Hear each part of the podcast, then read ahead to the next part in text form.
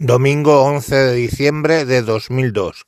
Me encuentro, me encuentro viendo que la única diferencia entre Pedro Sánchez y Pedro Castillo y sus golpes de Estado es que básicamente Pedro Sánchez no ha tenido los huevos de eh, suspender el Congreso. Pero ahí está, o sea, eh, básicamente ataca a la justicia exactamente igual pero con el agravante de que libera presos que, mm, bueno, deberían estar presos.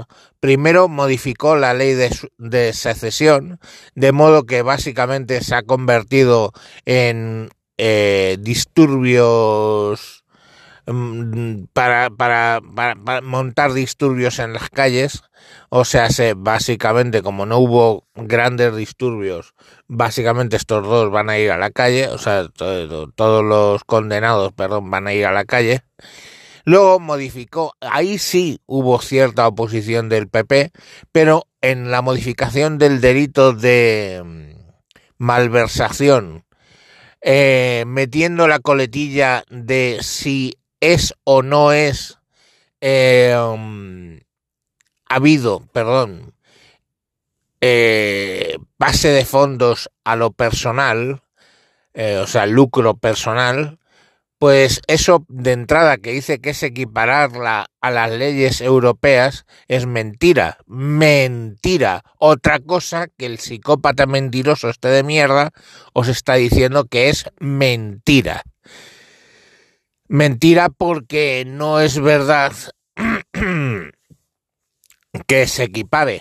En ningún caso la Unión Europea habla de lucro personal. En ninguno. En ninguno. Malversación en malversación haya o no haya lucro personal.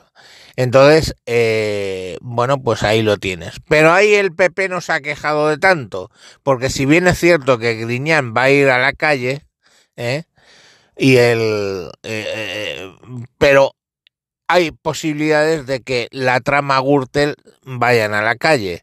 Con lo cual pues bueno eh, hay o gran parte de la trama Gürtel va a ir a la calle.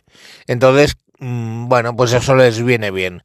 Entonces están más callados que putas vale pero ahora el remate es la modificación de dos leyes que tienen que ver con el Consejo del Poder Judicial y con el Tribunal Supremo, en concreto la Ley 6 barra 100 1985, eh, que eh, estipula los tres quintos del Poder Judicial tiene que estar de acuerdo para elegir a los eh, suplentes, o sea, los suplentes, perdón, para cubrir los huecos de,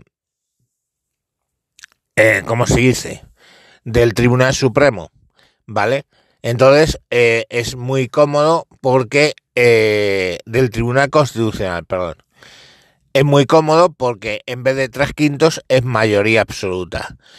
Recordemos que lo de los tres quintos es una necesidad de hablar entre todos los partidos, o por lo menos los dos mayoritarios,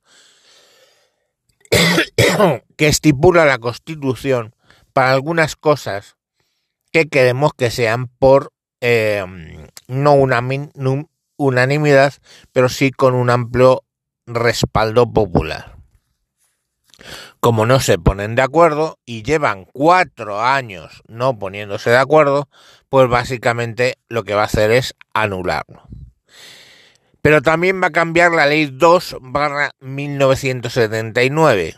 Fijaros los años que tienen estas leyes, por la cual si uno de los grupos no ha cubierto el cupo de Tribunal Constitucional, de vocales de Tribunal Constitucional, eh, el otro puede ser nombrado independientemente, porque así el Poder Judicial no nombra a sus eh, candidatos del Tribunal Supremo, pero el gobierno sí que los nombra y se puede directamente renovar el Tribunal Constitucional sin entrar en el bloqueo, igual que el eh,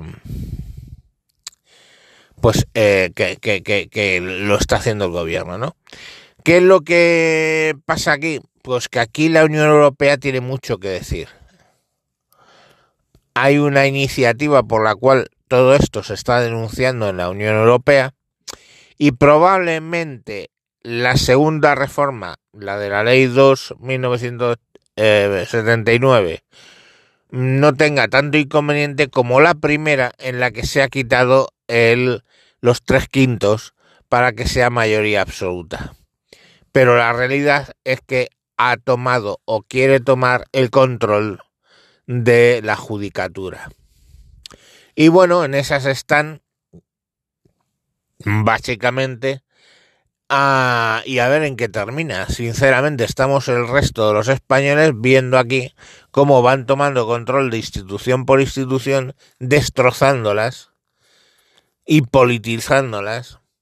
Y nosotros pues no nos queda más que sentarnos a ver la película en qué termina y confiar quizás en que la Unión Europea nos salve de este sátrapa que es Pedro Sánchez, el felón.